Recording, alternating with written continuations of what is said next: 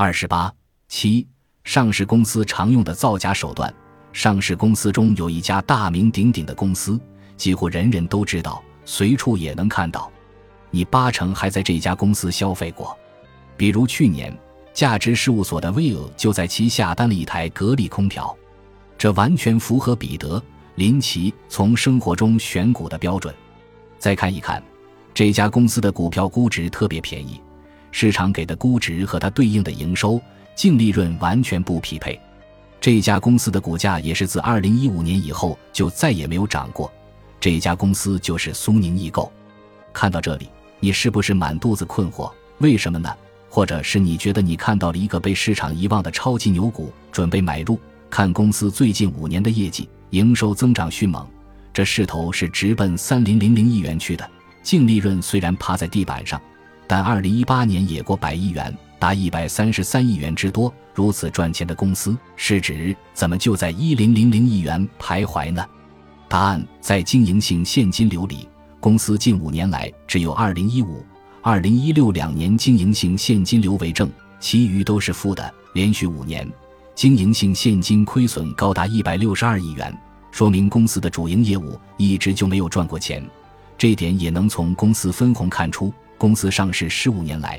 分红融资比只有可怜巴巴的百分之十五点七，还常年高转送。那公司赚的钱都是从哪里来的呢？以二零一八年为例，苏宁的扣非净利润是负三点五九亿元，其中有一百三十九点九一亿元的投资收益。也就是说，使公司二零一八年扭亏为盈的是一笔投资。这笔投资收益具体是什么呢？上表来自公司二零一八年年报。原来公司二零一八年靠卖阿里巴巴的股票赚了一百三十九点九亿元。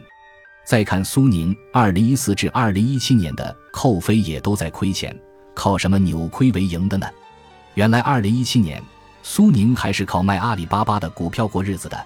这时可能有人问了：苏宁的阿里巴巴的股票从哪里来的？这需要去苏宁的股东结构找原因了。原来很久之前。苏宁把自己卖给了阿里巴巴，从而换取了不少阿里巴巴的股票。阿里巴巴的股票让苏宁2017年、2018年业绩不至于太难看。2014年，苏宁扭亏为盈，靠卖自家的十一家门店，接盘方是苏宁母公司，左手到右手，右手再续租回来经营。2015年卖了 PPTV 和自己的十四家门店，和2014年一样，门店卖了，接着租回来继续经营。二零一六年，扭亏为盈是靠把自家仓储物流公司给卖了，卖了之后再租回来，让自己能保持正常周转。可以说，苏宁自二零零九年达到巅峰之后，十年来一直都在亏钱。这样的公司向市场证明了自己根本没有造血的能力，自己做的业务根本就不能赚钱，因此市场不会给予它高估值。讲到这里。我们就要引出这节的正题了：上市公司业绩的照妖镜——现金流。我们在前文也说过，苏宁的异常要去现金流里面找答案。一家公司利润很容易造假，但是现金流造假很难。因此，现金流是巴菲特最在意的指标之一。说了半天，那到底什么是现金流呢？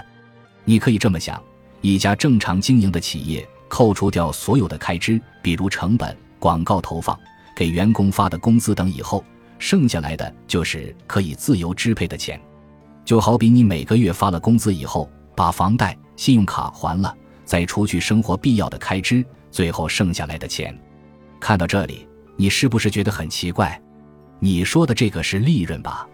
不是的，利润只是自由现金流里面的一部分，因为现金流除了包含净利润。还考虑到了另外一件事，就是为了维持公司的利润需要额外投入的钱。举个例子，你开了一家饭馆，因为味道特别好，很快就开始盈利了，每个月都可以带来十万元的收入，扣去房租、员工薪水、原材料等，最后一个月能赚个三万至五万元。这反映在你的利润表里，就是每个月赚三万至五万元。可是你在开这家饭馆的时候，投入的钱可不是和利润一样按月算的，比如，你不可能只准备一个月的存货，你可能需要准备的多一点，还有提前给供货商打的款，你买来的设备、锅碗瓢盆，过一段时间就需要更换新的，这些都需要额外投入资金。因此，非常有可能看利润每年都是正的，可是投进去的钱要很久才能收回来。假设你看到第一家店这么火爆，想着开一个分店，又要投钱进去，那么利润表看上去一直在挣钱，而实际上你一直在往里面投钱。看到这里，你应该就能明白了，为什么利润没有办法反映一家公司真实的盈利情况，这也是巴菲特如此在意现金流的原因。